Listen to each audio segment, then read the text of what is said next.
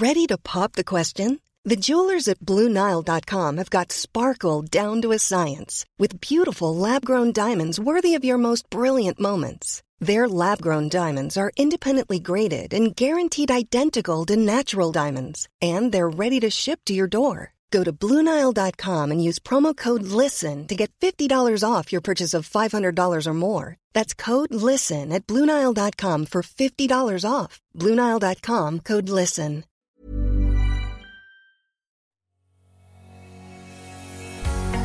Bonjour et bienvenue sur le podcast Explore Japon.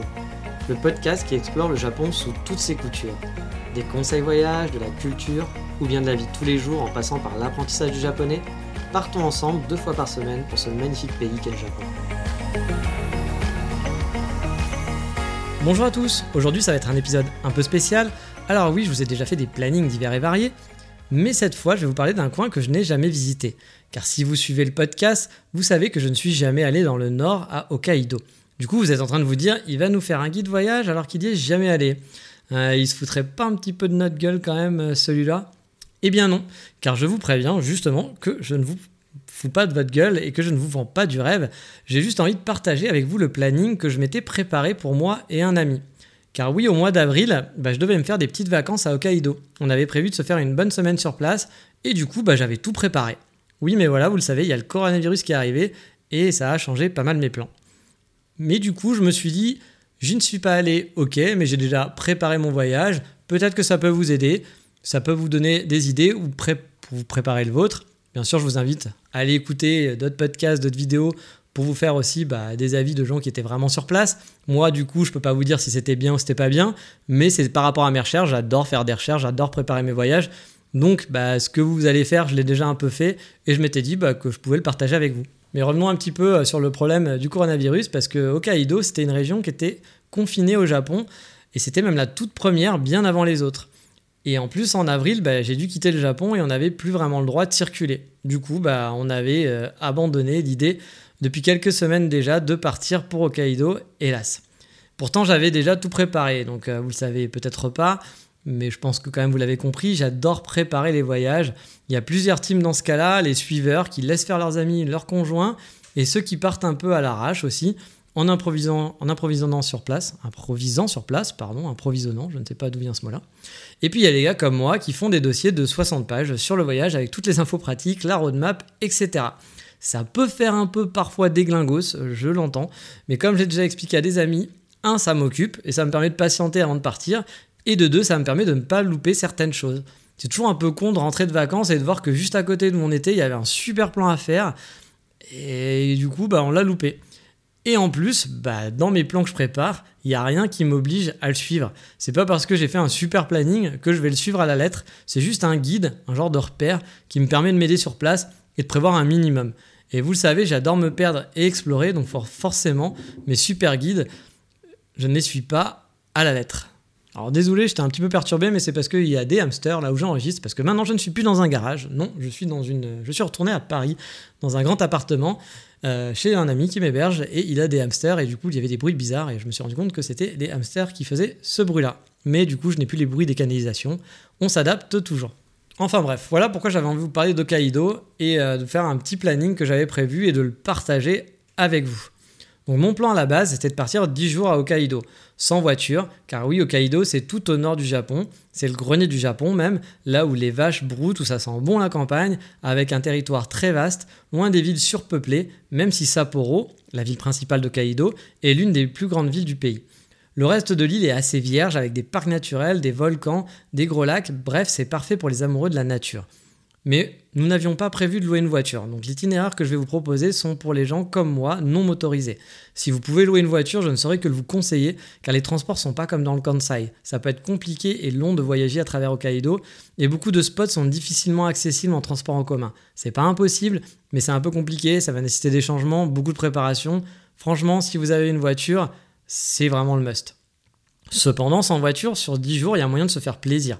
Il y a plein de terres sauvages que vous ne verrez pas, c'est sûr, et c'est bien dommage, mais il y a de quoi s'occuper et de varier les plaisirs. Autre chose à prendre en compte, c'est la saison, car Hokkaido c'est au nord du Japon, et l'hiver il y a de la neige et il fait froid, voire très très froid. Par contre, l'été, vous aurez des températures qui vont être beaucoup plus agréables. Je sais que perso, si un jour je vis au Japon et que j'ai les moyens de passer mes étés là-bas, j'irai sans broncher, car l'été au Japon, c'est un peu l'horreur pour moi niveau température et humidité. Mais allez, on va partir pour ces 10 jours à Hokkaido. Et on commence avec le jour 1 et le jour 2 sur Sapporo. Techniquement, en fait, on va rester 4 nuits sur Sapporo, mais on va faire 2 jours et demi sur place. Le reste sera des détrips qui sont pas très loin. Sapporo, c'est donc la grosse ville d'Hokkaido. Et quand on dit grosse, c'est vraiment gros. Il y a 1,9 million d'habitants, donc plus qu'à Kyoto ou qu'à Fukuoka, Hiroshima ou Kobe par exemple. En plus, la ville est très étendue. Il y a beaucoup d'espace avec de larges trottoirs. Et comme Kyoto, la ville est un peu à l'américaine, c'est-à-dire avec des rues qui forment un quadrillage. À Sapporo, on peut admirer des montagnes, de la ville, la nature est vraiment très proche alors en fait, c'est une ambiance, c'est pas du tout une ambiance comme Osaka qui est très bétonnée, ça va ressembler un petit peu plus à Kyoto, où on va voir les montagnes tout autour, etc. Les points principaux touristiques sont forcément sa tour de télévision qui permet d'avoir une belle vue de la ville en hauteur. C'est très très connu quand vous cherchez un truc sur Hokkaido, souvent c'est cette image-là qu'on va voir. Elle est située au centre-ville, en plein dans le parc Odorikoen. Un long parc qui lui aussi est une des attractions de la ville, car si vous regardez sur Google Maps, vous pourrez vous apercevoir qu'il n'est vraiment pas petit et qu'il forme une belle ligne droite jusqu'à la tour de Sapporo. Tout autour du quartier, vous avez pas mal d'attractions là aussi, comme le marché de Nijo ou la station de Susukino, il me semble, célèbre par ses grandes enseignes lumineuses. Tout proche de la tour, vous aurez aussi la tour de l'horloge, une vieille horloge dans une maison un peu hostile à l'américaine.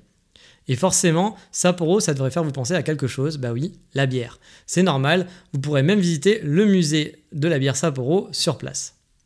J'avais pour ma part ciblé euh, le tremplin de Dokurayama, si je ne me dis pas le nom, je crois que c'est Okurayama, qui est un tremplin de saut à ski. Il y avait l'air d'avoir des montagnes avec des points de vue et des temples dans le quartier, ça me tentait bien d'explorer par là-bas.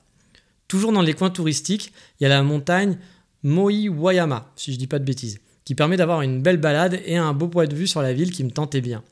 Comme d'habitude, vous le savez, ces liens, ils seront sur le site Explore Japon si vous voulez retrouver les lieux dont je parle. Et plus au nord, il y avait le parc Moe Renuma, un parc qui semblait assez moderne avec une pyramide de verre et différentes structures, là aussi tout, tout aussi modernes. Ça titillait un petit peu mon envie d'explorateur, je dois l'avouer.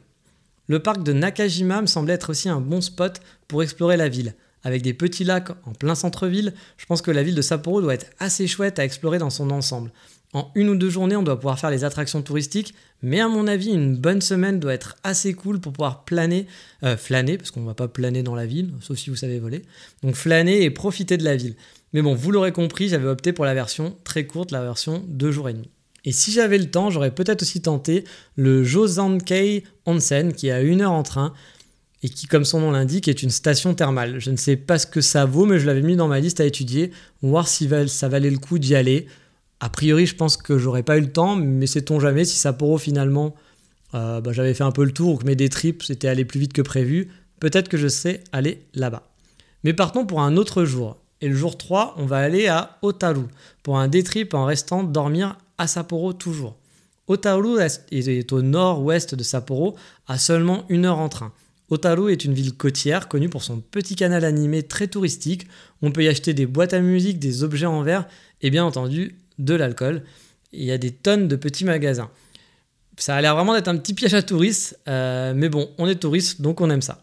Le canal est super photogénique, que ce soit deux jours ou deux nuits, ou en hiver avec la neige. J'ai vu plein de photos qui avaient l'air super chouettes et qui faisaient vraiment envie. Les anciens entrepôts ont laissé place en fait à des cafés et à des boutiques. Donc comme je vous le disais, si vous regardez des photos, à mon avis, vous allez craquer aussi. Donc voilà pour le jour 3, on était à Otaru. Le jour 4, bah, on se fait encore un des trips, mais cette fois, on va aller un peu plus dans la nature. On va aller vers le lac Shikotsu. Et on va toujours continuer de dormir sur Sapporo, mais ça sera la dernière fois. C'est là, c'est un grand lac. C'est le lac le plus proche de Sapporo, j'ai l'impression, le, le, grand lac le plus proche, qui est accessible à peu près en 1h30, 1h40. Et donc qui va être un peu plus calme et moins touristique que celui dont je vous parlerai dans le jour 6, parce qu'on va aller faire un autre gros lac donc cette fois, ce sera une escapade plutôt nature après les jours à Sapporo et donc ça fera un petit, changement. Moi j'aime bien un petit peu varier les plaisirs, faire un peu de ville, un peu de nature. Et en plus sur place on peut profiter bah, de plusieurs balades. Il y a l'air d'avoir des onsen, des pédalosing, du canoë. Pour moi c'est nickel, surtout le pédalosing, vous l'aurez compris. Ça fait un grand bol d'air frais et on commence à aller un peu du côté nature euh, de Hokkaido. Le jour 5, euh, après 4 nuits sur Sapporo, bah, on va quitter son hôtel pour aller bah, soit vers Noboribetsu, ou soit vers le lac Toya pour y rester trois nuits sur place. Alors pourquoi l'un ou l'autre? Car moi j'avais prévu de visiter les deux endroits qui ne sont pas si loin l'un de l'autre au final, donc à voir ce que vous préférez comme lieu, puis au niveau des prix aussi, parce que le but étant de se faire une base arrière pour visiter les deux lieux. Ce jour-là, par contre, on profite un peu de Sapporo tout de même, avant d'aller vers la nouvelle destination. Faut compter environ deux heures de trajet pour rejoindre bah, soit l'un, soit l'autre. Ça permet de profiter un peu le matin et de partir en fin de journée tranquillement pour rejoindre son hôtel. Le jour 6, donc, on va visiter le lac Toya, qui est un gros lac au sud de Sapporo, qui a l'air vraiment beau et calme. Un lieu parfait pour des balades bucoliques. Le lac est vaste et des petites îles sont au centre, sont au centre du lac et sont explorables. Explorables, je sais même pas si ce mot se dit là, mais on va, on va, le compter. Hein. vous n'allez pas me, me prendre euh, dessus. De toute façon, vous avez bien remarqué que je fais souvent des petites fautes euh, d'orthographe. Euh, on peut passer des fautes d'orthographe à l'oral, mais je fais des petites fautes de syntaxe. Donc, vous allez me passer le explorable. Hein. Merci beaucoup. donc j'ai compris qu'on pouvait, enfin j'ai cru comprendre qu'on pouvait voir aussi des daims là-bas, sauvages, se balader librement. Donc du coup ça peut être aussi un petit peu, un petit peu chouette comme balade. Petit truc à savoir aussi, c'est que de avril à octobre, chaque soir, il y a un feu d'artifice qui est tiré sur le lac honnêtement, ça doit valoir le coup d'œil, du coup, de rester sur place. L'ambiance doit être assez magique. Mais euh, de ce que j'ai cru comprendre, il y avait un gros hôtel très bétonné qui du coup gâche un petit peu l'ambiance du lac. Donc euh, je sais pas, à voir. Mais euh, je pense que le lac, de toute façon, quoi qu'il arrive, est joli. Mais je pense que d'arriver ou de dormir dans cet hôtel bétonné, je sais pas si c'est la meilleure idée. Le jour 7, du coup, on va le consacrer à l'autre plan que j'avais prévu, qui s'appelle Noboribetsu. Ce coin-là, il me tente pas mal aussi. Euh, on est dans un coin à Onsen, une ville à Onsen qui est située, euh, qui est pas très loin, qui est située juste à côté d'une terre volcanique. Les paysages ont l'air vraiment fantasmagoriques. Le passionné de photos que je suis euh, vraiment avait vraiment vraiment envie d'explorer le lieu. Il y avait des eaux bouillonnantes et sulfureuses du volcan, des points de vue qui avaient l'air d'être à couper souffle. C'était vraiment ce qui me faisait quasiment le plus envie dans mes 10 jours à Hokkaido. Ah, comme je vous l'avais dit, je m'étais pas décidé encore si on allait passer nos nuits au lac Toya si on allait les passer ici. Ça allait vraiment dépendre du prix principalement, je pense, mais pour moi c'était vraiment un must à faire dans le voyage. La ville elle est assez facilement accessible, plus que le lac Toya, et c'était peut-être un argument, aussi, pour en faire une base arrière. Et donc la ville est réputée pour sa scène, qu'il soit intérieur ou extérieur, et a priori pas besoin d'être client des hôtels pour en profiter. Il y a des passes qui existent pour les visiteurs qui sont disponibles afin de pouvoir bah, profiter de tous les onsen qui sont dans les hôtels, etc. Donc ça c'est plutôt chouette. Le jour 8, j'avais prévu de partir en direction de Cap Shikyu, qui n'est pas très loin de Noboribetsu, à environ 45 minutes de train et avec un peu de marche. Il y a un point d'arrêt, ça peut être aussi un point d'arrêt avant de partir vers Akodate. Pour ça, il faudra sortir à la station Bokoi, Boko, je pense que c'est B-O-K-O-I, Bokoi, et marcher un peu vers le cap, vers le cap, donc il faut marcher, comme je l'avais dit, quelques minutes. Et alors, pourquoi aller vers le cap euh, dont je vous parle? Bah il y a un joli phare, il y a une belle vue qui a l'air d'être parfaite pour faire de jolies photos. C'est une petite balade hors du circuit touristique de Mage, je pense. Et on va dire que même si le lieu est assez réputé, il ne doit pas y avoir trop trop de monde parce qu'il faut faire un léger détour.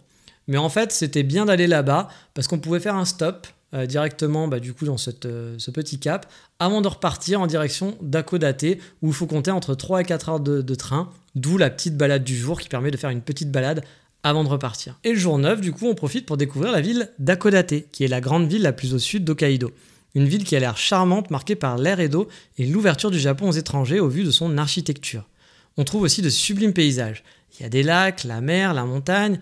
Il y a aussi un paysage panoramique sur la ville en allant sur le mont Akodate et on peut, y trouver aussi une forteresse au style occidental, la seule du Japon, qui s'appelle Goryo Kaku. J'avais prévu d'aller au nord dans le parc de Onuma, qui a l'air aussi sublime pour des balades et des vues qui ont l'air à couper le souffle. Ça me faisait pas mal envie, je dois l'avouer. Mais bon, seulement deux jours de prévu sur place, avec un retour le lendemain en avion, car pour retourner sur Kyoto, c'était le plus pratique, le train étant très long et coûteux, je sais pas si j'aurais eu le temps de faire tout ça sur Akodate. Deux jours à Akodate, ça me paraît bien, peut-être trois, c'est encore mieux pour pouvoir bien profiter du parc qui n'est pas très loin. Mais voilà, pour ces 10 jours à Hokkaido, c'est déjà fini. Je suis vraiment très déçu de ne pas avoir pu le faire. Avec Kyushu, ce sont les deux grosses destinations qui me font le plus envie, même si j'ai déjà fait quelques bouts de Kyushu. J'espère quand même un jour avoir le temps de découvrir Hokkaido tranquillement. Peut-être aurais-je un super coup de cœur. Déjà, honnêtement, la température me correspond beaucoup plus. J'aime le froid et je déteste la chaleur. C'est finalement peut-être le lieu de vie idéal pour moi et je ne le sais pas du tout au Japon.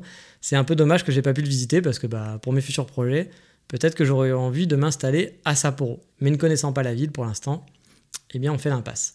Bien sûr, il y a d'autres coins qui sont vraiment chouettes à découvrir sur l'île. Là, on a fait une toute petite partie. Il y a des lacs, des cultures et des paysages à couper le souffle.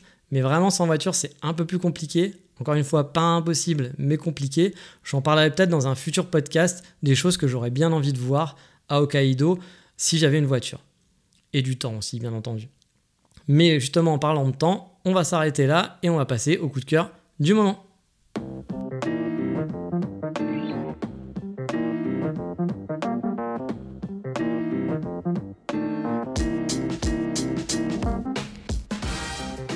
Le coup de cœur du moment, on va rester dans la thématique avec le compte Instagram de deux jeunes filles qui vivent à Sapporo et que je suis depuis pas mal de temps. La première, c'est pour une Française qui a eu cette année son visa travail et je la félicite, je suis hyper content pour elle. Après avoir fait plusieurs allers-retours dans le nord du Japon, il s'agit de Mathilde et de son compte Mathilde underscore 213. Comme d'hab, vous aurez le lien sur exportjapon.com. N'hésitez pas à aller dessus et cliquer pour voir son Instagram.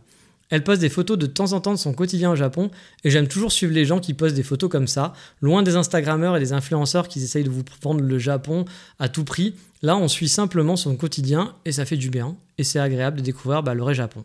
Et la deuxième, bah, c'est une amie à elle qui est japonaise, qui est pâtissière et son nom c'est Shio Pâtissière. Là aussi, je vais vous mettre euh, le lien sur Explorer Japon parce qu'à retrouver, à taper, ça va peut-être un petit peu compliqué. C'est S-H-I-H-O Pâtissière. Mais sinon, vous allez sur explorejapon.com, il y aura le lien. Là aussi, on est dans du quotidien.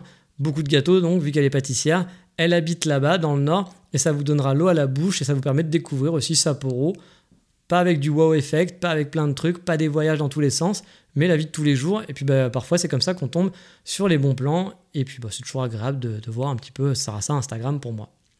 Mais voilà, c'est fini pour aujourd'hui. Et dans le prochain épisode, on ira à la découverte de deux mastodontes commerciales du Japon, les Big Camera et Yodobashi Camera. Un passage obligé que vous soyez touriste ou bien si vous vivez sur place. Mais ça, on en parlera, vous le savez, dans le prochain épisode. Sur ce, je vous dis à bientôt. Ciao, bye bye, mata.